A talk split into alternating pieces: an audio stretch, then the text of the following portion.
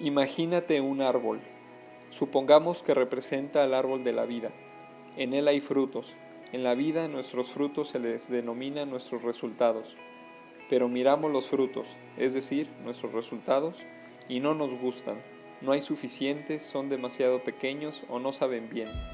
Entonces, ¿qué tenemos tendencia a hacer? La mayoría de nosotros pone aún más atención y concentración en los frutos, en los resultados.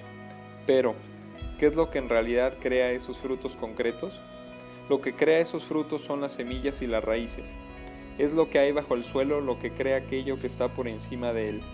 Lo que no se ve es lo que crea lo que se ve. ¿Y eso qué significa? Significa que si quieres cambiar los frutos tendrás que modificar primero las raíces.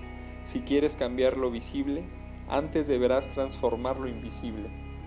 Muchos dicen que solo viendo creen, la pregunta que yo tengo para esa gente es, ¿por qué te molestas en pagar la cuenta de la luz? Aunque no puedas ver la electricidad, sí puedes seguramente reconocer y utilizar su potencia. Si tienes cualquier duda de su existencia, mete el dedo en un enchufe y te garantizo que tus dudas se desvanecerán rápidamente. Según mi experiencia, lo que no puedes ver de este mundo es muchísimo más poderoso que cualquier cosa que puedas ver. Estarás de acuerdo o no con esta afirmación, pero en la medida en que no apliques este principio en tu vida tendrás problemas. ¿Por qué? Porque estás yendo en contra de las leyes de la naturaleza, según las cuales lo que hay debajo del suelo crea lo que está por encima de él. Lo invisible crea lo visible. Como seres humanos formamos parte de la naturaleza, no estamos por encima de ella, por consiguiente, cuando nos alineamos con sus leyes y trabajamos en nuestras raíces, nuestro mundo interior, nuestra vida fluye suavemente. Cuando no lo hacemos, la vida se complica. En todos los bosques, en todas las granjas, en todos los huertos de la tierra, es lo que se encuentra bajo el suelo lo que crea aquello que hay por encima de él. Por eso es inútil que pongas la atención en los frutos que ya has cultivado. No puedes cambiar los que cuelgan del árbol. Sin embargo, sí puedes cambiar los frutos del mañana, pero para hacerlo tendrás que cavar debajo del suelo y fortalecer las raíces. Una de las cosas más importantes que puedas llegar a comprender en esta vida es que no vivimos en un único plano de existencia. Lo hacemos en al menos cuatro esferas distintas a la vez.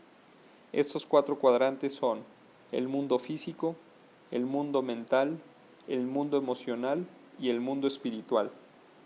La mayoría de la gente jamás se da cuenta de que la esfera física es simplemente una impresión de las otras tres. Por ejemplo, supongamos que acabas de escribir una carta en el ordenador. Le das a la tecla de imprimir y rápidamente la carta te sale por la impresora. Miras la copia impresa y fíjate por dónde, encuentras un error tipográfico. Así que sacas tu fiel goma de borrar y borras la errata en el papel.